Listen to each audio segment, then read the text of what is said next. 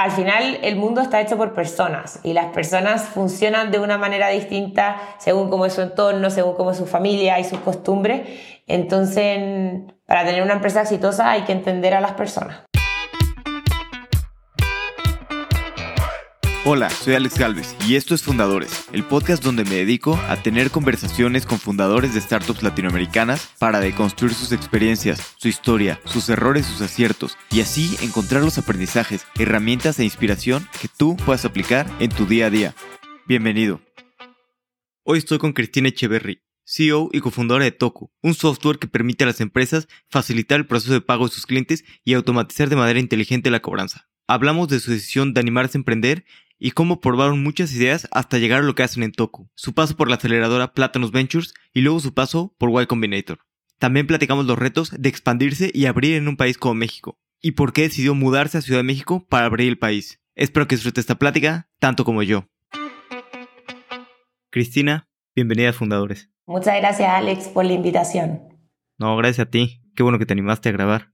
Me gustaría entender un poquito bueno, sé que te gusta viajar mucho, pero cuéntame la historia de cómo acabaste trabajando en, en Latam Airlines, porque es una empresa, digo, muy buena, pero bastante grande y bastante corporativa. No, exacto, diste en la, en la información correcta. En el colegio y en la universidad yo viajaba mucho, dos o tres veces al año, y, y cuando entré a trabajar tenía miedo de perder esto, y al final, que era lo que más me gustaba hacer, así que entré a Latam donde tenía mucha flexibilidad porque te dan pasajes ilimitados, prácticamente gratis, solo tienes que pagar las tasas. Y, puedes decir el jueves, ok, mañana vienes, parto Europa por el fin de semana, lo que resulta muy divertido, sobre todo a los 24 años entrando al primer trabajo. Y también daban flexibilidad para viajar, o sea, permitían trabajar desde otros países, así que eso era, eso era algo que estaba buscando en mi primer trabajo. ¿Y cuáles fueron algunos de tus viajes favoritos que hiciste mientras estabas en, en esta aerolínea? Mi viaje favorito fue a la India, ¿ya? Muy lindo, me gustó mucho. El Rajasthan se llama, que es como una zona en el norte bastante mágica, llena de castillos y muy auténtica. Eso me gustó mucho de la, de la India. Hay gente que no le gusta nada, dicen que la India o la amas o, las, o la odias, y yo la amé, absolutamente. Aparte la comida india me encanta, Así que está súper bien. Sí, qué padre. Yo también una vez fui, hace muchos años, cuando era pequeño, y, yo también me encantó. Digo, iba con, mi familia, no, no pude como explorar tanto. O sea, es diferente, ¿no? Ir como... Pero sí me encantó. No sabía que o lo amabas o lo odiabas. Yo solamente he visto gente que, que lo ama. Ah, ¿en serio? No, yo, yo he escuchado de, de, algunas amistades que no les ha gustado para nada. Y después, pues, ¿qué pasó? ¿Por qué decidiste salirte de, de aquí? ¿Y saliste para empezar a emprender o hiciste algo en medio? Bueno, yo al principio en la TAM trabajaba en el, en el área de Route Economics, que era un área bastante corporativa. Es un área que decide para dónde vuelan los aviones. Entonces teníamos, o sea, manejábamos rutas con... Mis rutas tenían un billón en ingresos anuales. Entonces eran decisiones muy importantes, muy estratégicas, con un análisis muy numérico, donde había que considerar varios factores. Me divertía muchísimo, pero yo siempre había tenido el amor por la tecnología y esta área no era para nada tecnológica y ahí me cambié al área digital de LATAM como ingeniero de proyectos. Eh, era como la página web, era latam.com en ese entonces y ahí mi primer trabajo fue ser product owner de Alexa, el smart speaker de Amazon. Justo ahí estaban lanzando, Amazon estaba entrando al mercado brasilero y Alexa cuando Amazon entra a un país es uno de sus productos de estrella. Entonces invitaron a algunos partners a hacer para el lanzamiento, era Uber en el área de transporte y Latam. Entonces a mí me tocó ser product owner de esta skill, que es sin nada visual, es solamente por voz y yo no hablaba portugués. Entonces básicamente fue una misión imposible. Primer trabajo en el área de producto en un idioma que uno no conocía. Entonces básicamente era como estar haciendo una página web y ser ciego. Era muy, muy difícil. Pero ahí aprendí que, que se puede. y, y, también trabajaba en un área de la TAM donde teníamos que, que evaluar proyectos. Y un día estábamos evaluando una nueva funcionalidad. Y me acuerdo que empezaron a decir que nos íbamos a demorar, el estimado eran tres meses. Y yo soy, aprendí a programar por mi cuenta y yo no me hacía nada de sentido eso. O sea, yo por dentro pensaba en la reunión, oye, yo me podría demorar dos semanas en hacer esto. Y empecé a preguntarle a la gente, ¿por qué, por qué este plazo tan largo? Y, mm, y, decía, no, porque somos una empresa lenta y hay que pedir aprobaciones, etcétera. Si fuéramos una startup nos demoraríamos una semana. Y ya yo dije, no sé lo que es una startup, pero quiero trabajar en eso. Y, y ahí salí iniciando Toku. Y me dijiste ahorita que aprendiste a programar por tu cuenta.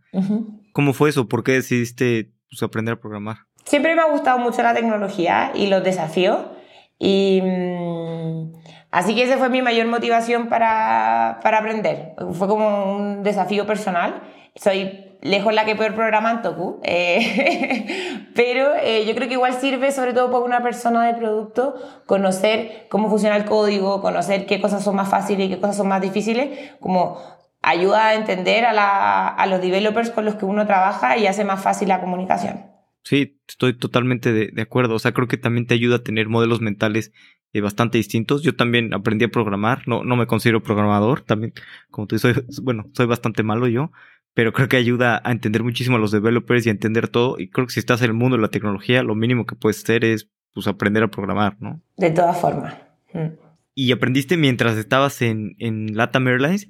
¿Lo, hiciste todo por tu cuenta? ¿Tomaste algún curso o nada más en las noches te pusiste a, a, a programar e ir creando cosas? ¿Te acuerdas de algún proyecto que hayas hecho que te haya gustado?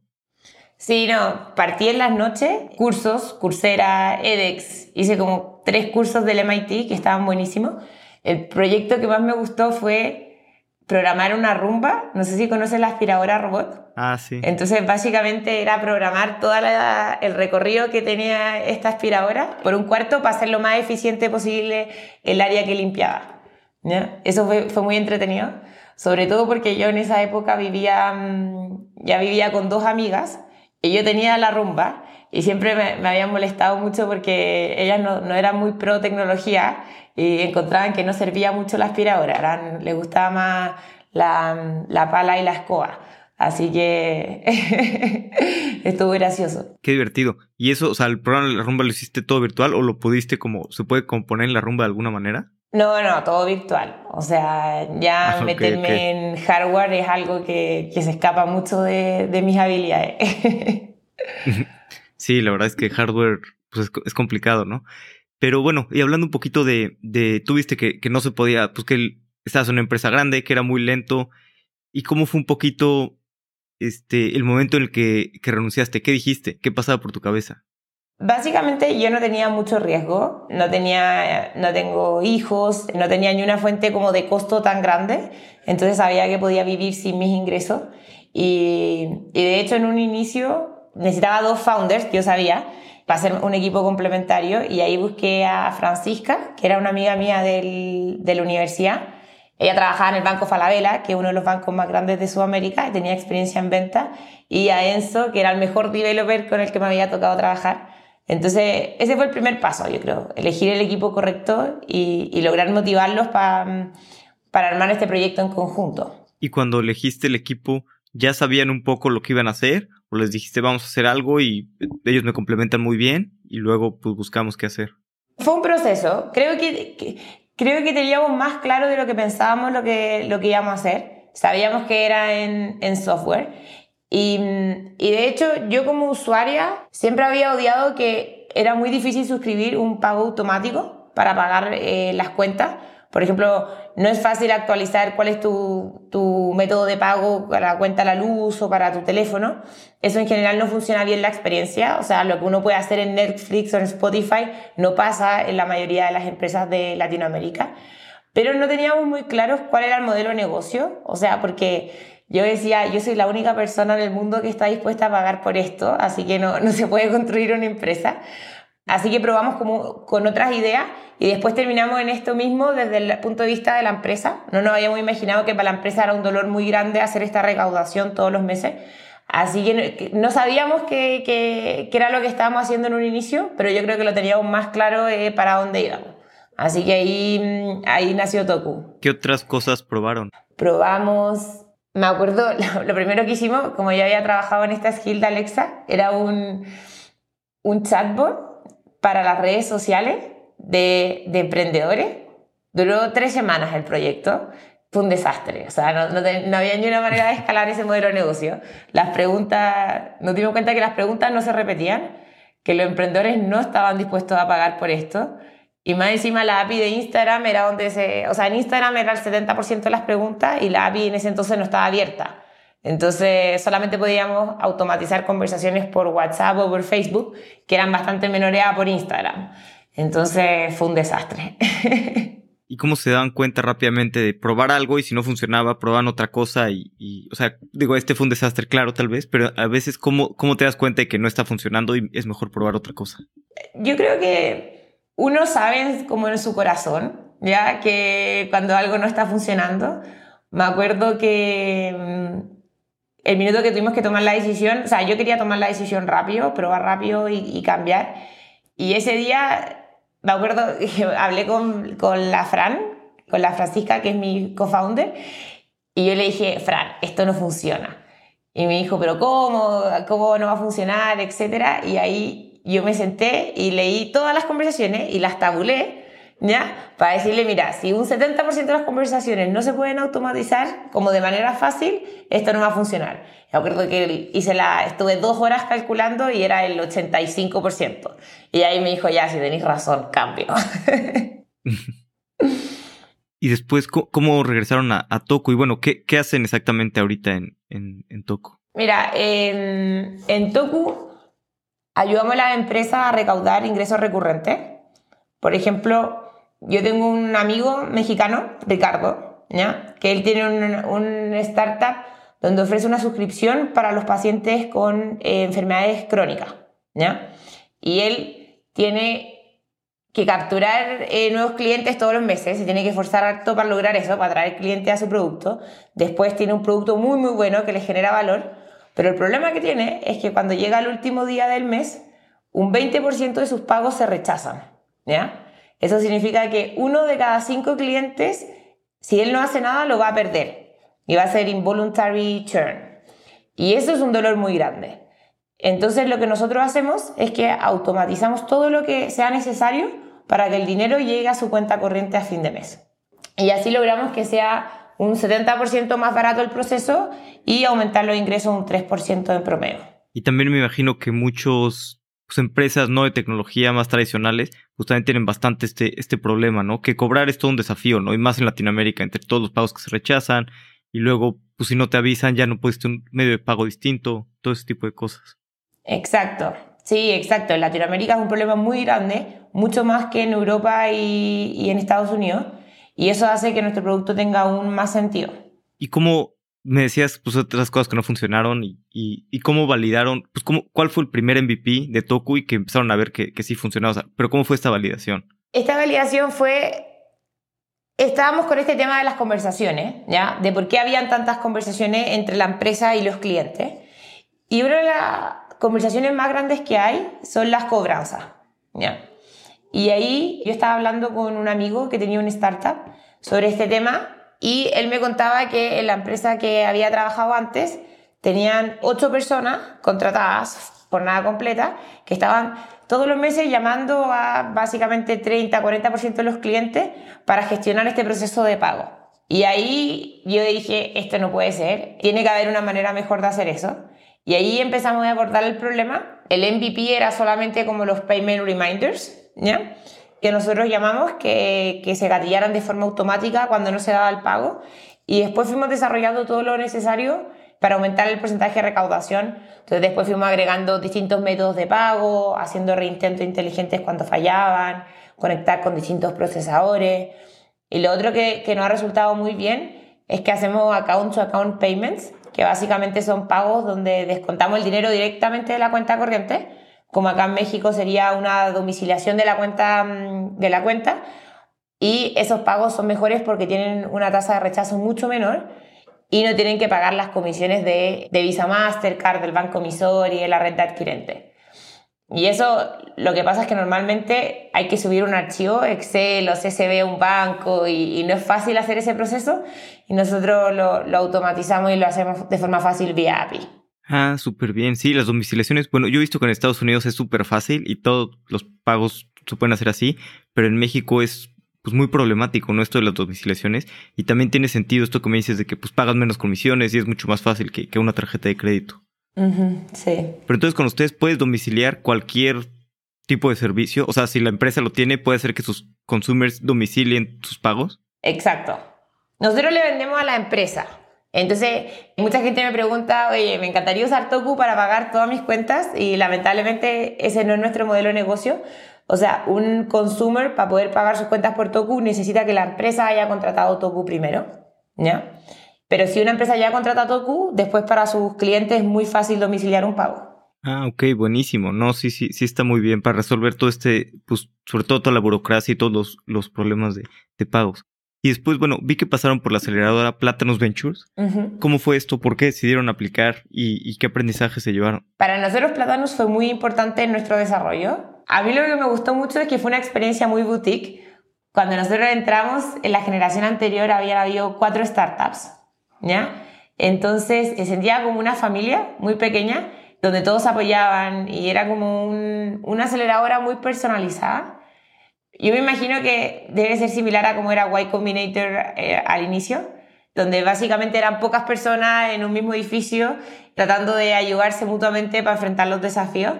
Así que eso me gustó mucho. Es una aceleradora muy buena con un enfoque muy técnico, que eso hacía mucho sentido con, con nuestra manera de ver el emprendimiento.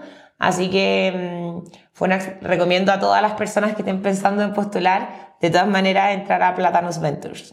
Sí, me imagino que, que sean mucho más chicos los baches te da mucho más, este, pues esa camaradería, ¿no? Y ese, pues sentirte como en una familia y que todos están, sobre todo en, etapas similares, ¿no? Y resolviendo los mismos problemas. Sí, sí, es buenísimo. Sobre todo para empresas de software. Yo creo que para empresas de software es, muy buena, es una muy buena aceleradora. Cuando yo entré, los founders, o sea, los que habían fundado Platanos Ventures, tenían experiencia sobre todo en consumer. Por ejemplo, eran de los founders de Fintual y de Buda que es un mercado de cripto. Y, mm, y, ahora han agregado también la experiencia en B2B, ¿ya? como B2B SaaS. ¿Cómo agregaron eso? ¿Agregaron otros partners o cómo lo han hecho? Yo creo que entre que aprendieron con los mismos startups que pasaron por la aceleradora y han traído mentores de otras startups B2B exitosas en Latinoamérica. ¿Y qué fue lo que más les ayudó de estar en, en Plátanos? Digo, además del, pues, de todo el apoyo. Algo que les haya gustado mucho la aceleradora y que, que se hayan quedado con, buscan algún aprendizaje específico. Yo creo que lo, lo, que más aprendimos en Platanus fue la importancia del talento y de que las personas, de que los early employees de una startup sean personas muy talentosas. Había mucho foco en eso. Y Platanus inicialmente era un software factory, o sea, es un software factory hoy día, que tiene developers muy, muy buenos en, en Santiago entonces, estar en Platanus Ventures de alguna forma te ayudaba a entender el mindset que ellos tenían que lograran reclutar tan buenos developers. Entonces, yo creo que eso fue algo súper, súper valioso para nosotros. Sí, no, y más siendo este, pues una empresa de software, creo que lo más importante es, es tener buenos developers, ¿no?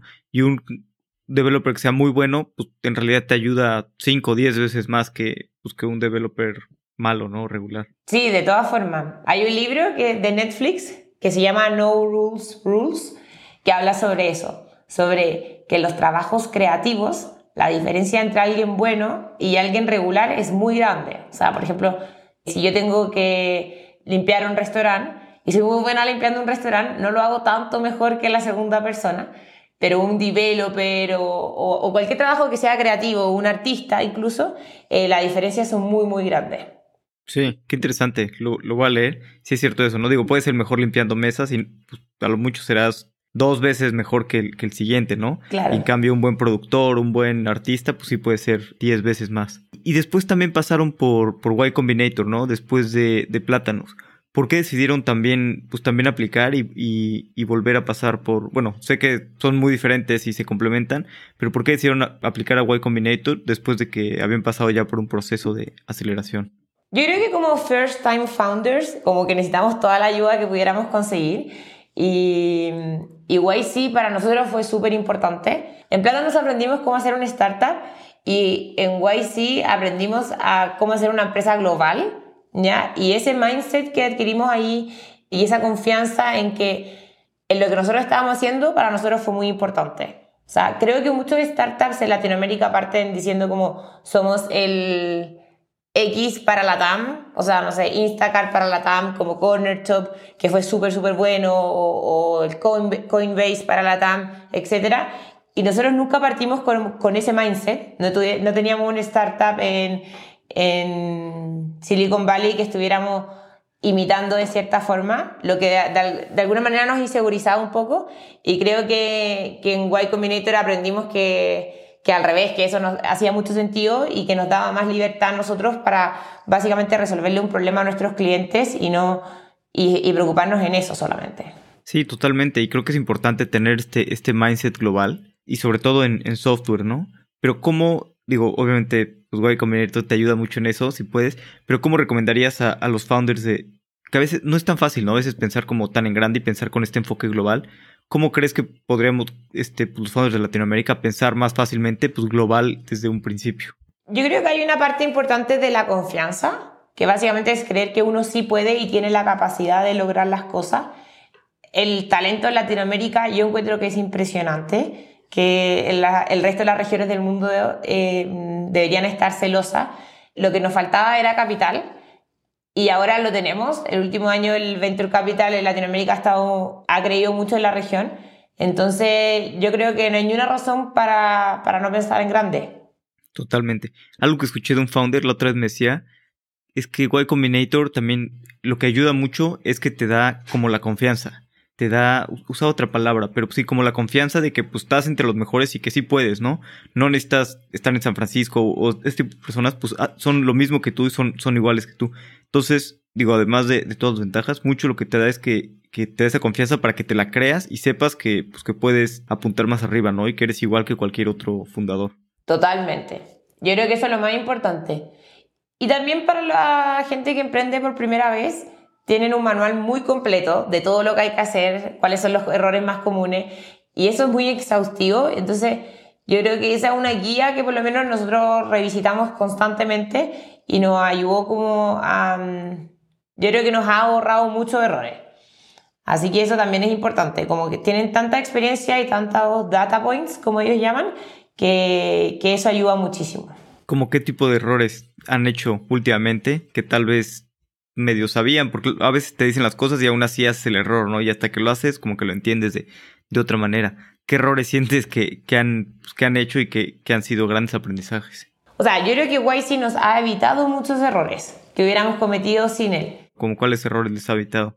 Por ejemplo, en cómo, cómo definir tu producto, ¿ya? Que mm, a veces no enfocarse tanto en lo que uno está construyendo, sino que en la solución que está haciendo uno de los consejos más grandes de YC es construir algo que la gente quiera, ¿ya? Entonces es tener el foco en, lo que uno está solucionando, quién va a ser tu usuario y qué es lo que a él le importa y no qué es lo que a ti como ingeniero o como product manager o como constructor te gustaría tener. Entonces como ese switch yo creo que es un error que, que hemos evitado gracias a haber estado en YC lo recalcan mucho. A veces uno escucha las cosas, pero necesitan que las repitan suficiente para que queden impregnadas en la cabeza. Antes de comenzar la entrevista me platicabas también que, pues, que tu papá es emprendedor y tiene una, empresa propia.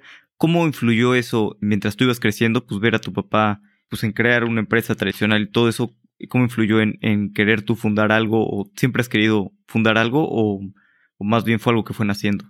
Claro, yo soy la menor de ocho hermanos y mis papás se han vuelto a casar, entonces soy la única hija del segundo matrimonio, lo que hace que mm, al principio me crié un poco como hija única y, y toda mi infancia mi papá fue mi mejor amigo. ¿ya? Entonces siempre fue una persona que yo admiro mucho y desde muy pequeña.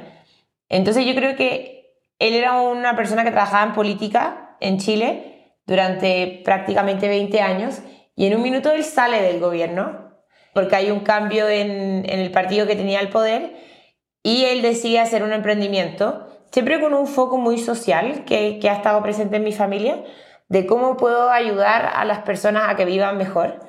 Y el, foco de él, eh, él tiene un emprendimiento de payments también, es una um, legacy company en Chile, como un actor muy relevante en el mercado. Y un poco lo que él lo ha motivado a hacer esta empresa y a trabajar todos los días es cómo puede ofrecer mejores herramientas a los emprendedores chilenos. Y yo creo, yo no siempre supe que quería emprender, tal vez era algo que tenía en mi subconsciente y no me había dado cuenta, pero hoy día cuando trabajo en Toku, a mí me inspira mucho el modelo de él y, y, y eso es lo que me motiva a seguir todos los días. Siento que es un poco una continuidad de lo que él está haciendo, lo que hacemos en Toku, que tiene el mismo objetivo, que es ayudar a las organizaciones a cumplir sus sueños, dándole herramientas para que sea más fácil hacer su trabajo el día a día y que no se tengan que desconcentrar. Sí, totalmente. Creo que no, no tenemos suficientes herramientas en, en Latinoamérica, ¿no? Como en Estados Unidos que pues que si eres una empresa tienes mil cosas, ¿no? Y puedes usar más herramientas. Aquí algunas cosas, las, las empresas, pues, sabes, no hay herramientas y, y hay que construirlas tú como empresa o, bueno, pues que se vayan fundando más empresas, ¿no? Que estén resolviendo los problemas. Y, me comentabas que, pues que no, no siempre querías ser emprendedora y luego, pero cuando me contaste que, que renunciaste y que empezaste Toku, pues lo siento como, como bastante emprendedor, tu manera de pensar de que, pues no tenía, pues no, no tenías un sueldo como tan alto. O sea, que mientras tienes un sueldo más alto es más difícil renunciar, ¿no? Porque es más difícil animarte a tomar riesgos. Creo que tú estabas en el momento indicado, que todavía no estabas tan alto en la carrera corporativa y también buscaste un buen equipo y decidieron crear algo, pero sin saber exactamente qué ibas a crear. Digo, me, me parece pues bastante emprendedor eso, ¿no? Y como que lo he visto mucho en gente que, que desde chiquito quiere fundar una empresa, ¿no? Este tipo de cosas. A ti, ¿como cuánto tiempo antes te pues te empezó a nacer el, el gusanito de, del emprendimiento? Antes de hacerlo, yo, yo, creo que, que siempre lo tuve en mí, pero no me había dado cuenta. El resto de mis hermanos y hermanas siguieron una carrera más corporativa. Entonces yo cuando era pequeña y me proyectaba, siempre me imaginé estudiando mi maestría en Estados Unidos, ojalá fuera en Harvard o en Stanford, y, y, y era como no había pensado que podía ser de otra forma. Yo creo que cuando, cuando empecé a trabajar en el área digital de la TAM, ahí vi cómo habían otros startups que estaban generando mucho valor, que básicamente cómo funcionaban. Y ahí tuve como todo un... Empecé a tener un roce. Al final, el área de la tecnología siempre está muy ligada a los startups.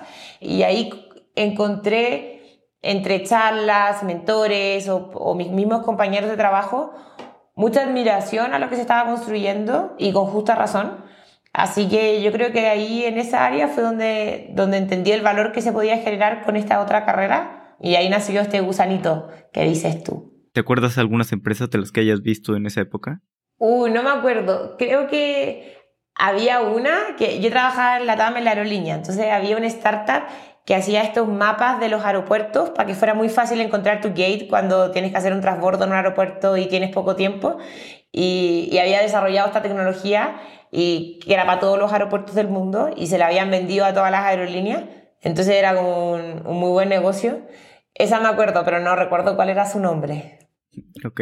Y bueno, regresando un poquito a, a Toku, sé que ahorita pues están abriendo en México y algo que, que me gustó bastante es que vi que te mudaste a México a abrir el país. A mí siempre es súper bueno eso cuando, cuando los fundadores se mudan al país que van a abrir. Creo que es la mejor manera de, de entender la cultura y de aprender bien, este, sobre todo eso, ¿no? En Latinoamérica sí, todos hablamos español, pero pues cada país tiene una cultura bastante, bastante distinta. ¿Cómo fue tu decisión de, de mudarte a México para abrir el país? Totalmente de acuerdo contigo, Alex. Hay una frase que dice, uno tiene la cabeza donde tiene los pies. Y yo creo que es difícil estar todo el día pensando en México si uno está en otro país. Así que, de hecho, yo lo he vivido desde que estoy acá. Estoy todo el día entendiendo, pensando y teniendo ideas de cómo se pueden mejorar los procesos actuales. Y eso es súper, súper valioso. Y lo otro también es el equipo. O sea, al final nosotros queríamos tener un equipo mexicano. Hoy día somos, estamos recién partiendo, somos cinco personas en, ya en el equipo de México. Y, y yo creo que, que, la, que trabajar físicamente ayuda mucho a la cultura. Para nosotros en Toku trabajamos en la oficina. Eso es lo contrario a la mayoría de los startups que son 100% remoto. Nosotros nos gusta estar sentados todos en la misma mesa, creemos que así se nos ocurren las mejores ideas eh, y tenemos la mejor cultura. Así que eso para mí ha sido muy importante. Y respecto a México, a mudarme, yo creo que fue similar a emprender. No fue una decisión tan difícil porque como que no tenía un costo de oportunidad tan alto y lo que más me ha gustado ha sido la comida. Eso a mí me encanta comer, así que eso se, se agradece mucho y ayuda a tomar la decisión. ¿Y ya conocías México desde antes o fue te mudaste y llegaste y aprendiste de todo? Ya conocía México. Había viajado un par de veces. Había ido más a las playas que a Ciudad de México. Y en diciembre hice un viaje ya mm, como de reconocimiento, a juntarme con personas, a entender mejor el país y, ver si era lo correcto como siguiente, siguiente paso. Y después de lo que vimos, eh, nos convencimos totalmente y, y, ahí ya vine con mis maletas de forma indefinida. ¿Cómo fue este viaje de reconocimiento? Qué interesante. Justo me decías que, que calculas bastante bien tus pasos. Yo, yo no lo hago también, soy bastante aventado. ¿Cómo fue este viaje de reconocimiento y qué fue lo que, en qué te fijaste para aprender si era el siguiente, el paso correcto? Básicamente, ese viaje fue, fue, mm, creo que nos vinimos un miércoles con Enzo, que es mi co-founder, y lo decidimos el lunes, o sea, fue con muy poca anticipación. Nos juntamos, nos reunimos con personas, o sea, hablar con distintas personas, personas que tuvieran B2C, recurring payments, preguntarles cuáles eran sus problemas, hablar con empresas que fueran B2B SaaS para entender cuál era como su go-to-market strategy, cuál era su proceso de ventas. Básicamente, eh, em, yo había leído mucho desde mi casa, pero no es lo mismo que estar en el lugar y juntarte a... Invitamos a almorzar, a tomar cafés, a comer, a todas las personas que pudiéramos para nutrirnos de su experiencia. Eso fue muy importante. Y ya después que te mudaste a México, ¿cuáles fueron tus primeras impresiones? Que es muy distinto venir a la playa a disfrutar que llegar a Ciudad de México, un monstruo enorme con tráfico. Sí, mi primera impresión fue lo grande que es el país. O sea, yo creo que uno llega y, ve el ángel, ve reforma, el tamaño de los edificios, como que es una dimensión muy grande. Y, y, yo creo que eso es muy importante también para ayudarte a soñar en grande. O sea, yo soy de Chile, que es un país mucho más pequeño. En todo el país vive la misma gente que en la capital de acá, o sea, que en Ciudad de México. Así que la, la dimensión y el tamaño fue lo más impresionante para mí. ¿Y qué le recomendarías a alguien que está pensando en, en abrir México? O sea, viniendo de Chile o viniendo de algún otro país, ¿cuál es como una estrategia que te parece indicada para...? Yo creo que para abrir México o cualquier país, lo más importante es hablar con tus clientes o posibles clientes, entender sus problemas, entender cómo los resuelven hoy día. Esa es la clave de cualquier startup, tener una oferta de valor que haga sentido con los posibles clientes, como la definición de product market fit. Eso para mí es lo más importante. Y lo segundo es entender la cultura, o sea, entender cómo se toman las decisiones, qué cosas son distintas, qué cosas hay que adaptarse, eso es también súper importante. Al final el mundo está hecho por personas y las personas funcionan de una manera distinta según cómo es su entorno, según cómo es su familia y sus costumbres.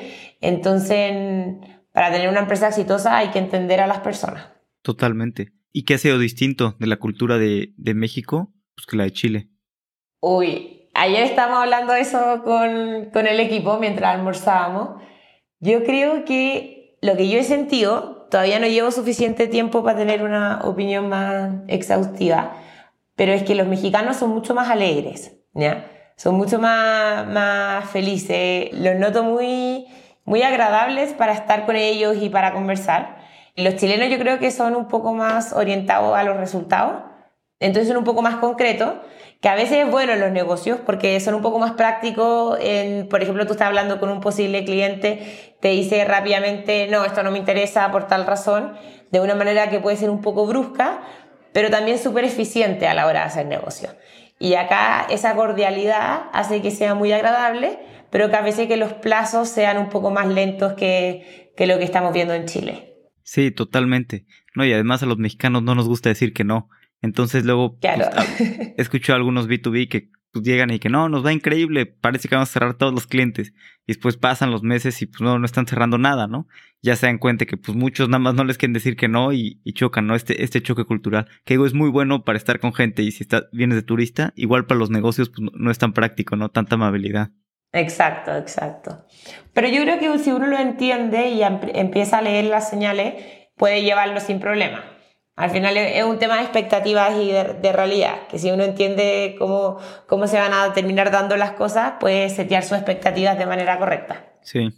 Oye, me comentabas que todos están juntos en una oficina, lo que como dices es raro para una startup de tecnología, pero creo que muy bueno, ¿no? Para hacer cosas de, de cultura. ¿Cómo tomaron esta decisión de sí trabajar físico y todos juntos y no estar este, remoto?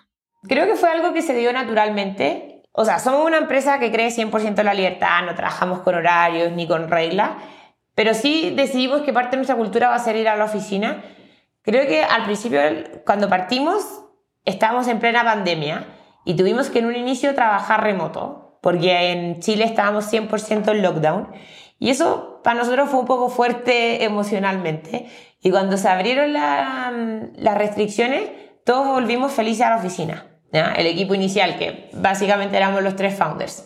Entonces, eso yo creo que se mantuvo en el tiempo y a medida que el equipo fue creciendo, mantuvimos esa dinámica de apreciar ir a la oficina y querer estar juntos.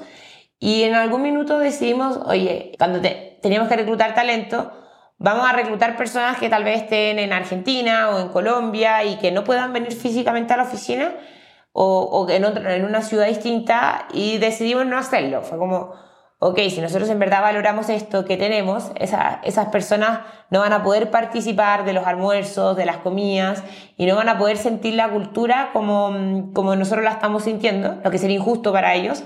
Así que ya decidimos hacerlo como una decisión más estructural.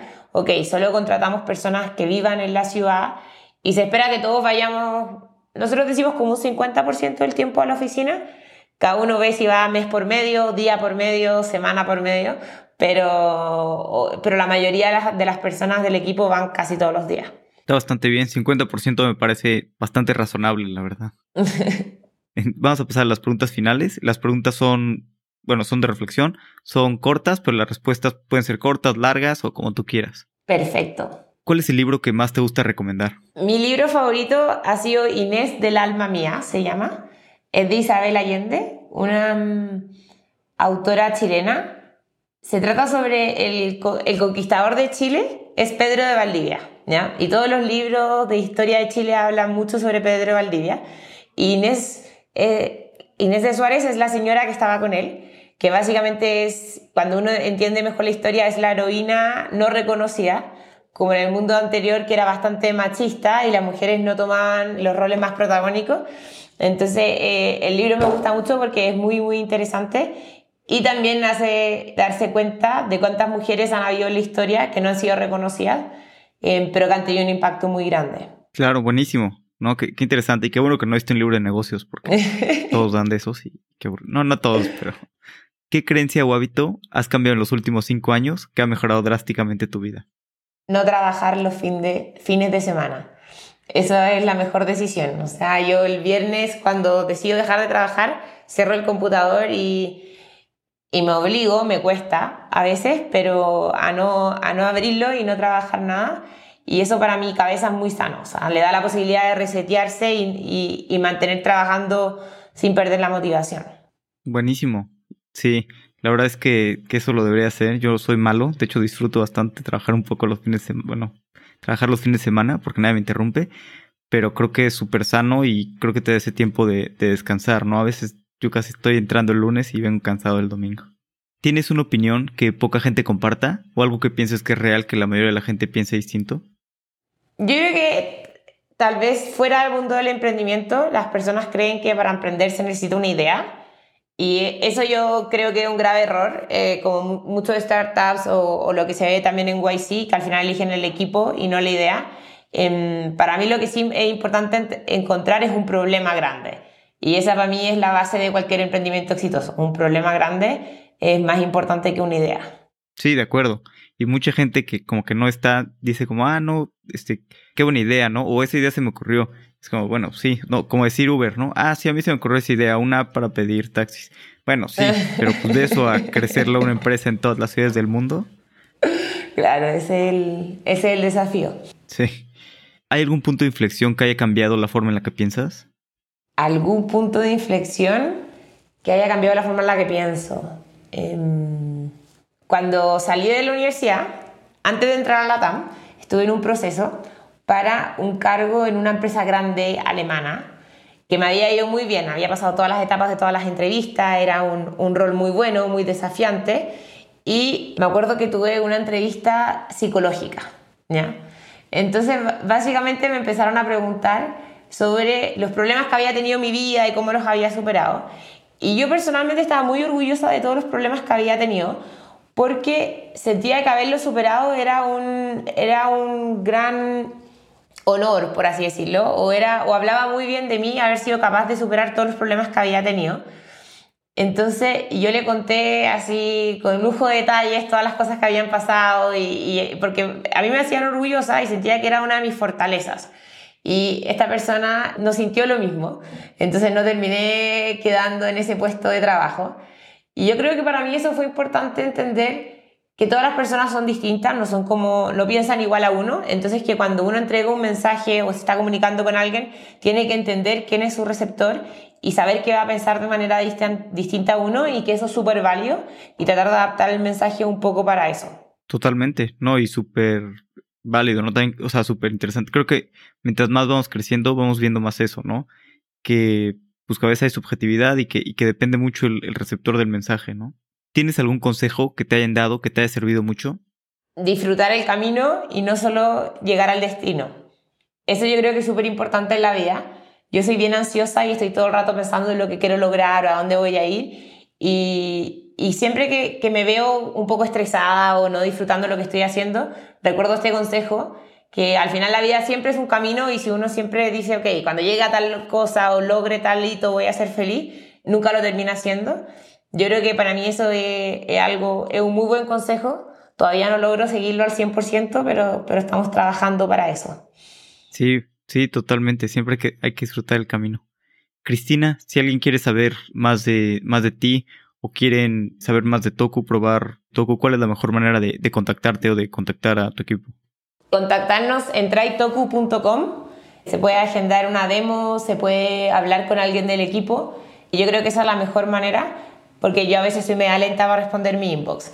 Así que entrando a traitoku, t r y t o k ucom es la mejor manera.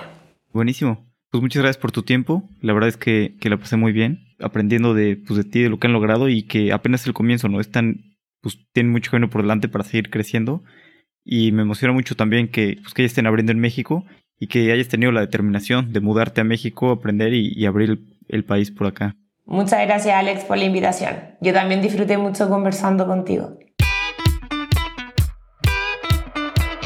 La mejor manera de abrir un país como México es mudarte y entender el mercado de primera mano. Esto lo he visto una y otra vez en grandes fundadores. Como siempre, muchas gracias por escuchar. Y si te gustó el episodio, recomiéndaselo a algún amigo o algún enemigo o compártelo en redes sociales. Nos vemos.